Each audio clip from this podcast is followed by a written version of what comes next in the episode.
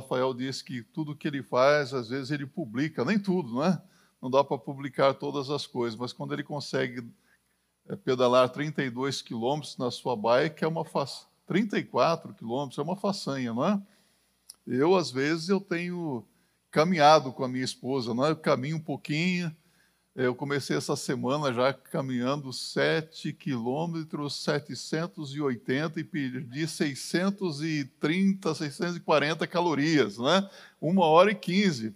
Bom, estou bem. Mas por quê? Esse negócio de quarentena, a gente fica muito parado, parece dar uma fome, e a gente vai ganhando alguns pezinhos, quilinhos a mais. Eu perdi 10 quilos quando tive Covid há um ano atrás, né? Agora eu estou ganhando os meus quilinhos de volta, eu só estou ficando preocupado. Mas eu quero dizer para você, meu irmão, minha irmã que está em casa, aproveitando o que o Rafael disse, às vezes tem que uh, fazer publicidade, publicar algumas coisas. Eu quero publicar aqui, quero dizer para vocês que eu estou com saudade de você.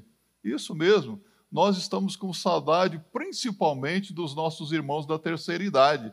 Mais de um ano sem ver os nossos irmãos da terceira idade. Então, quero mandar um, um abraço para você, meu irmão, minha irmã, que faz parte da terceira idade, que não pode estar aqui conosco é, já faz um bom tempo. E esperamos em Deus que essa situação se resolva logo, você tome a sua vacina, né? seja imunizado, e quando voltarmos ao culto presencial, quem sabe você esteja conosco. Amém? Vamos orar para que isso aconteça. Eu quero meditar com você na palavra de Deus no livro de um dos profetas menores, o profeta Miqueias. Gosto muito do profeta Miqueias. Ele foi muito usado por Deus e continua sendo usado até hoje para falar bem de perto aos nossos corações. Miqueias capítulo 7, verso 18 e 19. Acompanhe a leitura da palavra de Deus. Assim diz o profeta: Quem, ó Deus, é semelhante a ti, que perdoas a iniquidade e te esqueces da transgressão do restante da sua herança. O Senhor não retém a sua ira para sempre, porque tem prazer na misericórdia. Tornará a apiedar-se de nós, pisarás aos pés as nossas iniquidades e lançarás todos os nossos pecados nas profundezas do mar. A visão que o profeta Miqueias tinha de Deus era a visão de um grande Deus. O nosso Deus é grande. O nosso Deus é um grande Deus. Algum tempo atrás eu estava fazendo uma viagem em uma rodovia, me chamou a atenção uma frase escrita na traseira de um caminhão. Às vezes tem umas frases interessantes e algumas pessoas até mencionam isso. É uma frase muito simples que dá até vontade de colocar na Bíblia, não podemos acrescentar nada da Bíblia, não é? Mas estava escrito assim: não diga para Deus o tamanho do seu problema, mas conte para o seu problema o tamanho do seu Deus. Deus é grande. Deus é maior do que os nossos problemas, que as nossas lutas. Deus é maior do que as nossas dores, as nossas angústias. Deus é maior, inclusive, até mesmo que os nossos pecados. Deus tem todo o poder em Suas mãos. Ele sabe de todas as coisas, Ele conhece o nosso assentar, o nosso levantar. Deus conhece o íntimo de cada ser. Deus se sabe o que se passa na sua alma. E por isso que Deus nunca é surpreendido por nada. Às vezes nós ficamos surpresos com notícias que nós ouvimos, com coisas que nós vemos, e até mesmo chegamos a um ponto de ficarmos escandalizados. Eu, às vezes, me escandalizo com algumas coisas, falo, meu Deus, mas como foi que isso pôde acontecer? O que, que é isso? Não é? E às vezes ficamos até carecas de tanta notícia ruim, não é? Ficamos surpreendidos, mas Deus não é surpreendido. Nada apanha Deus de surpresa nunca, porque Deus sabe de todas as coisas, Ele é eterno, Ele é criador, sustentador, governador, Ele pode todas as coisas, Ele sabe todas as coisas, Ele está presente em todos os lugares, Ele está aqui no templo da Igreja Batista do Brooklyn neste exato momento e está aí com você ao seu lado, e Deus tudo vê, Deus tudo sabe, Ele é eterno. Deus é incomparável, Deus é maravilhoso. E é impressionante como que Deus sabe quem nós somos. O salmista no Salmo 103, no verso 13 e 14, ele diz algo lindo sobre Deus. Ele diz: Assim como um pai se compadece de seus filhos, assim o Senhor se compadece daqueles que o temem. Pois ele conhece a nossa estrutura e lembra-se de que nós somos pó. Isso mesmo. Lembra-se de que nós somos pó. O que é pó? Pó não é nada, não é? Então Deus sabe quem nós somos, ele se compadece de nós. Foi isso o que aconteceu em muitos momentos na vida do povo de Deus, o povo de Israel. O povo teve tantas oportunidades dadas por Deus de fazer a vontade do Senhor. Quantas e quantas vezes Deus dirigiu a sua palavra de eterno amor ao seu povo de Israel, mas aquele povo era um povo de dura serviço era um povo muitas vezes enlouquecido em suas decisões, com muita facilidade, eles se esqueciam de seus compromissos para com Deus, eles viravam as costas para Deus e se voltavam para outros deuses, para falsos deuses, eles abandonavam a sua fé em Deus, eles se desviavam dos caminhos do Senhor. Entretanto, o Senhor sempre se compadeceu do seu povo. Mesmo sabendo que o Senhor é um Deus de misericórdia, de bondade, de eterno amor, quantas e quantas vezes nós também temos quebrado os nossos compromissos para com Deus? Quantas e quantas vezes temos deixado de lado a palavra de Deus, ou a obediência à palavra que Deus requer de seus filhos e filhas. Mas a verdade é que Deus, em sua misericórdia, em sua bondade, sempre acaba nos socorrendo, até mesmo nos ajudando em nossos desvios para que nos voltemos para Ele. Mas não devemos abusar da graça de Deus. Não devemos abusar da bondade de Deus.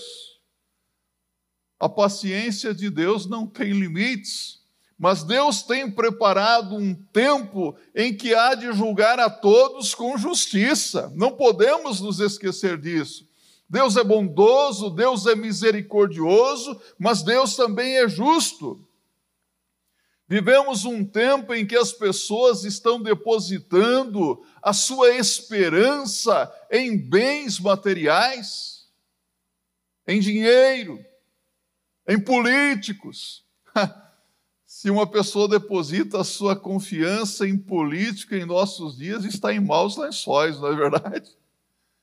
Quanta politicagem, as pessoas usando a caneta para tudo, fazer leis justas e injustas.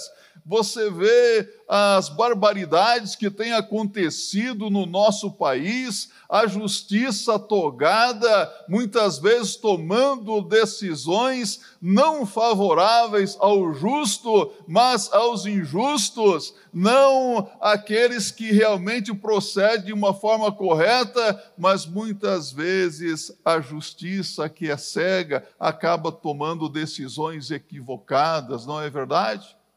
Se você confiar nos políticos, se você confiar na justiça deste mundo, você está numa situação muito difícil. Por isso que a nossa esperança não se encontra no presidente da República, não se encontra no governador do estado, não se encontra nos senadores, nos deputados, em prefeitos, em vereadores. A nossa confiança, a nossa esperança está no nosso Deus. Mas quem é o nosso Deus? Quem é o seu Deus? Será que o seu Deus é um Deus pequeno demais que não pode te ouvir nem te socorrer? O nosso Deus, nosso Deus é grande. É o todo-poderoso Deus, onipotente, onipresente, onisciente, é o Deus do profeta Miqueias. É o Deus que se compadece de nós. O profeta Miqueias tinha um relacionamento com Deus, um relacionamento de intimidade, e esse relacionamento que ele teve com Deus deve ser também o nosso relacionamento. Neste texto nós vemos o profeta Miqueias trazendo uma mensagem de esperança para o povo de Deus.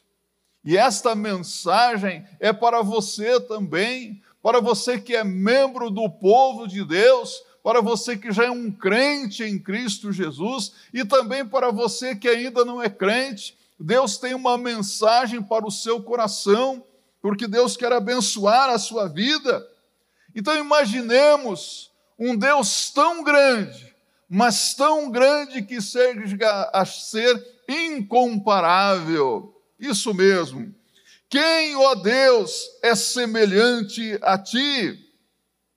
Só existe um Deus, o único e verdadeiro Deus, não há outro Deus.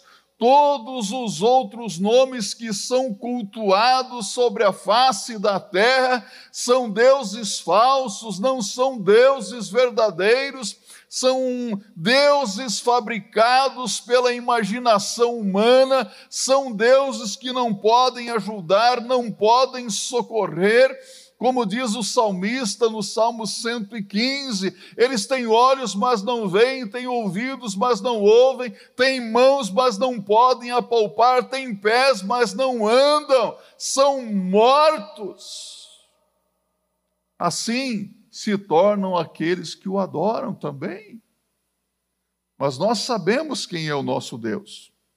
Só Ele é santo, eterno, Criador, sustentador, ele se encarnou para morrer em nosso lugar, ressuscitou da morte e só ele tem as chaves da vida eterna.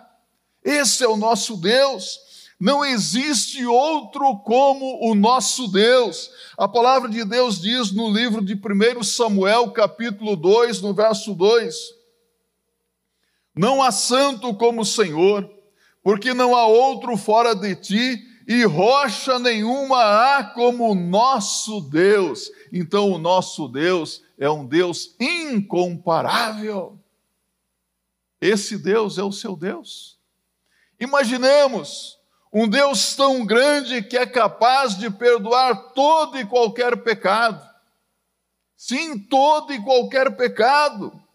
Pecado nós sabemos o que é: desobediência, transgressão, errar o alvo estabelecido por Deus. Pecado, quantas vezes uh, são cometidos diariamente pecados por pensamento, por palavras, por atitudes e ações, pecados por omissão, e nós chegamos à conclusão inevitável: nós somos pecadores. E o pecado na vida do homem, na vida da mulher, é como um veneno. Pense num veneno terrível. Eu não sei qual é o veneno mais forte que existe. Alguém já falou de cicuta, é um dos venenos mais fortes que existe. Uma gotinha só é suficiente para matar uma pessoa. Mas o pecado é como um veneno terrível que mata. O pecado mata não apenas o corpo, mas mata também a alma. Pecado é terrível. Sabe, o homem precisa se livrar do pecado. Somente Deus tem o poder para livrar o homem da condenação eterna de seus pecados. Somente Deus tem o remédio, o antídoto contra o pecado. Sem Deus, sem Jesus Cristo, o homem não pode escapar da morte espiritual, da morte eterna, da separação de Deus provocada pelo pecado. Existem coisas terríveis acontecendo em nossos dias. Quanta tragédia! Quantas pessoas que estão se sentindo sozinhas hoje em dia, não é verdade? A solidão bate no peito, a pessoa fica numa situação difícil, angustiada. Talvez você esteja se sentindo tão sozinho, tão sozinha. Isso é difícil realmente. Às vezes é uma doença que vem, não é? E a doença assusta. Talvez você tenha vivido assustado nos últimos dias com as enfermidades, as doenças, tantas pessoas queridas enfermas, pelas quais temos orado diariamente. A doença é algo terrível. Quantas pessoas que hoje estão padecendo fome, não é verdade? Muitas pessoas estão com fome no Brasil hoje. A situação é crítica. Todos esses males são terríveis: a fome, a solidão, a angústia, a doença e algo terrível, a morte. Hoje você ouviu notícia de alguém que morreu? Todos os dias, as emissoras de TV, a mídia divulga: hoje morreram tantos. Meu Deus. Aí aparece lá a cena de um cemitério, sepulturas sendo abertas. Isso é tudo deprimente, não é? Isso assusta. Mas olha, assusta muito. Mas olha aqui para mim. A pobreza, a doença, a solidão, a morte são terríveis. Mas o pecado é mais terrível do que tudo isso. Porque essas coisas não têm poder para te separar de Deus. Mas o pecado pode separar você de Deus aqui, agora e por toda a eternidade. Então é por isso que você precisa dar um basta à sua vida de pecado. Você precisa reconhecer o seu pecado diante de Deus, confessar o seu pecado honesta e abertamente ao Senhor, se arrepender do pecado e dizer: Senhor, eu não quero pecado na minha vida.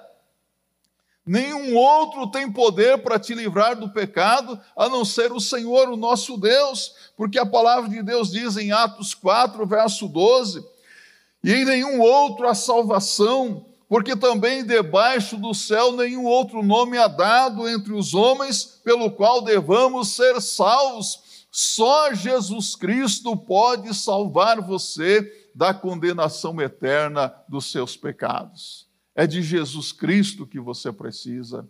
Só Jesus Cristo pode purificar você, remover da sua vida toda e qualquer mancha do pecado. Por isso que a palavra de Deus diz em 1 de João capítulo 1, no verso 7, se andarmos na luz como ele na luz está, o sangue de Jesus Cristo, seu Filho, nos purifica de todo o pecado. Ele limpa, ele purifica. Ele remove a mancha do pecado, da maldade. Ele faz com que tudo se torne novo em nossas vidas. Nenhum outro tem esse poder de remover, de purificar, de retirar os pecados. É interessante que aqui no final do verso 18, o profeta Miqueias nos fala da ira de Deus que não permanece na vida daqueles que são perdoados. Note bem, Deus fica irado sim. Se há alguma coisa que Deus abomina, não aceita na minha vida, na sua vida, é o pecado. Mas a ira de Deus não permanece sobre a vida daqueles que são perdoados. Porém, será eterna sobre os que renegam o seu perdão. Sabe, eu conto o milagre, não digo o nome do santo ou dos santos. Ontem, mesmo com essa pandemia, fui fazer uma visita, uma visita para pessoas que estavam sofrendo muito, uma situação muito difícil, envolvendo discórdia familiar. Eu estava naquele momento conversando, conversei com a família toda, e houve um momento em que eu disse assim: então agora nós vamos orar mas antes eu vou ler a Bíblia. Me dê a Bíblia aqui, me dê a sua Bíblia, que é a maior aqui. A Bíblia demorou para chegar. Falei, vou abrir no meu celular mesmo, pá, porque o celular dá para aumentar a letra. Vamos ler a Bíblia. Quando eu falei, vamos ler a Bíblia, a pessoa disse, ah, a Bíblia não quero, não, não quero ler a Bíblia, e saiu correndo. Falei, deixa, deixa.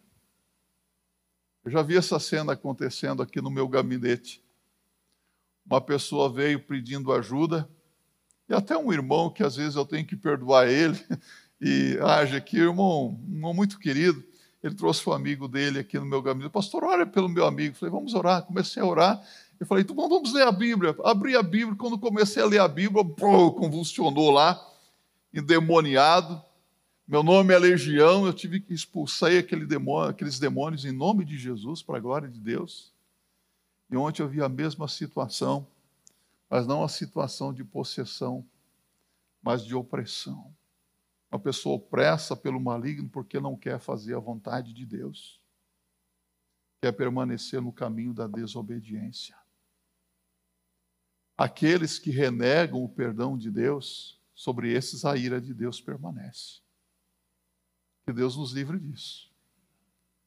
Deus endureceu o coração de Faraó para que ele manifestasse a maldade dele. Há pessoas que se fecham para Deus, para a Sua palavra, e o coração fica endurecido. E as maldades vão se manifestando cada vez mais. Cuidado. É tempo de ouvir a palavra de Deus, aceitar o seu perdão, confessando o pecado, não negando o que temos feito, porque Deus não nega o perdão para aquele que se arrepende, para aquele que muda de atitude. Amém? Ele não muda de opinião a respeito daquele que o busca. É a confiança no perdão de Deus que nos impulsiona a caminhar, a seguir em frente. Então eu quero dizer uma palavra aqui para você. Olha aqui para mim. Ouça, eu acredito que Deus está falando ao seu coração.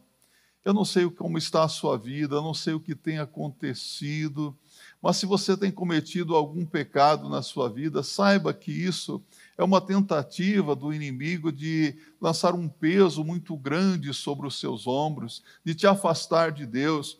Mas o que a palavra de Deus está dizendo hoje para você é que você pode continuar firme na sua fé no Senhor Jesus Cristo, com a certeza de que Ele perdoa qualquer um de qualquer coisa. Não desista continue firme, seguindo, servindo ao Senhor, obedecendo ao Senhor, porque Ele dará a vitória para todos aqueles que o buscam com um coração sincero. Creia nisso, é promessa de Deus na Sua palavra, é a certeza de que Deus nos perdoou e em Jesus, e Ele nos anima, nos fortalece, alegra, cura as nossas almas da dor, da culpa, do remorso, da tristeza, Ele cura para que possamos continuar firmes na Sua presença. Que Deus maravilhoso, não é? Um Deus que perdoa todo e qualquer pecado. Eu não sei o que você fez, não importa, mas eu quero dizer para você: tem jeito para a sua situação. Não se desespere, renda-se ao Senhor Coloque a sua fé e a sua confiança no Senhor. Imagine esse Deus tão maravilhoso. Imagine um Deus tão grande, capaz de esquecer as nossas transgressões, que perdoas a iniquidade e te esqueces da transgressão do restante da sua herança. O Senhor tem prazer na misericórdia. Como é bom descansarmos nos braços do Pai. Você já descansou alguma vez nos braços do seu pai? Quando criança? Já? Como é gostoso descansar nos braços do pai, não é? Isso é muito gostoso. Você pode descansar nos braços do pai com a segurança de que os seus pecados são perdoados e esquecidos aqui. E que as memórias do passado triste que talvez você tenha ainda, de coisas que você fez lá no passado, para Deus já não existem mais. Deus não se lembra mais dessas coisas, porque às vezes essas lembranças vêm à sua mente para te enfraquecer, para te desmotivar de continuar caminhando. Ei, o que aconteceu no passado ficou no passado, o que importa é hoje, como é que está a sua vida com Deus. Está desfrutando da bênção do perdão de Deus? Olha que coisa maravilhosa aqui que nós vemos, que o amor, a graça de Deus alcança qualquer um. O perdão de Deus é perfeito, ele é completo. A Bíblia diz que ele se esquece.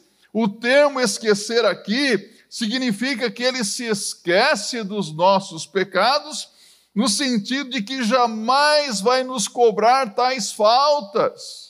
Não significa que Deus tenha memória curta, não. Deus sabe. Deus sabe de tudo. Ele sabe do passado, presente, o futuro não está encoberto aos seus olhos. Tudo está diante dos olhos de Deus. Não se trata do esquecimento conforme ocorre às vezes conosco. Por exemplo, você já esqueceu alguma vez de pagar a conta de água ou de luz? Tem gente que já teve a sua conta de energia elétrica, a sua energia elétrica cortada porque se esqueceu de pagar. A água cortada porque esqueceu de pagar, não colocou no débito automático, esqueceu. Pá. Mas isso foi uma falha, não é verdade? É uma fraqueza nossa. Mas Deus é perfeito. O que a palavra de Deus está dizendo aqui? Deus é perfeito e seu perdão é perfeito, o seu perdão é completo. Ele não guarda ressentimentos, mágoas. Deus não fica amargurado, tudo isso é humano, são sentimentos humanos. Por isso, quando alguém ofender você, você precisa se lembrar dessa atitude de Deus. Alguém ofendeu você? Alguém humilhou você? Maltratou você? Falou mal de você? Está ofendido? Lembre-se, que nós devemos agir da mane mesma maneira como Deus age conosco. Devemos perdoar imitando a Deus e o seu modo de perdoar. Deus tem prazer em ser misericordioso. Temos que agir com misericórdia, porque Deus tem sido misericordioso conosco, ou não tem sido? Ah, se Deus não nos perdoasse. Ah, se Deus estivesse o tempo todo remoendo, magoado, se Deus realmente trouxesse ali hum, vingança sobre nós, o que seria de nós? Mas nós temos um Deus que é grande. Segundo a palavra de Deus, Ele é capaz de se compadecer das nossas fraquezas. Deus sempre nos perdoará e sempre se compadecerá de nós é o que diz o profeta Miqueias. Ele ensina que quando diz, uh, Deus diz que ele perdoa, é porque ele perdoa mesmo. Em, Lamentações de Jeremias, no capítulo 3, nos versos 22 e 23, há algo que vem sempre na minha mente e que eu gosto muito desses versos bíblicos, e talvez você já se recorde disso. As misericórdias do Senhor são a causa de não sermos consumidos, porque as suas misericórdias não têm fim, renovam-se a cada manhã, grande é a tua fidelidade. As misericórdias do Senhor são a causa de não sermos consumidos. Se não fora a misericórdia do nosso grande Deus, nós já teríamos sido consumidos destruídos há muito tempo ou não? Será que você estaria vivo hoje? Deus tem sido misericordioso. Podemos e devemos confiar na misericórdia de Deus, porque somente assim nós permaneceremos na Sua presença. A falta de fé e o conhecimento dessa verdade pode conduzir você a situações enfraquecedoras é por isso que muitos estão desanimados, estão aí vivendo uma vida tão difícil. Pode levar você a uma situação enfraquecedora, como, por exemplo, a vida no pecado. Deus não quer que você viva no pecado. Deus quer que você viva uma vida limpa.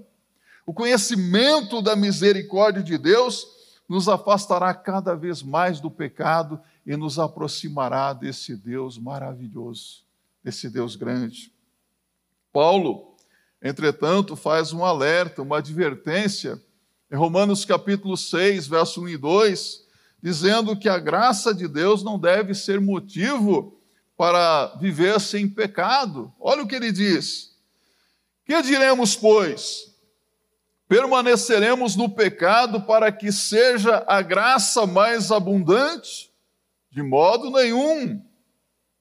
Como viveremos ainda no pecado, nós os que, para ele morremos?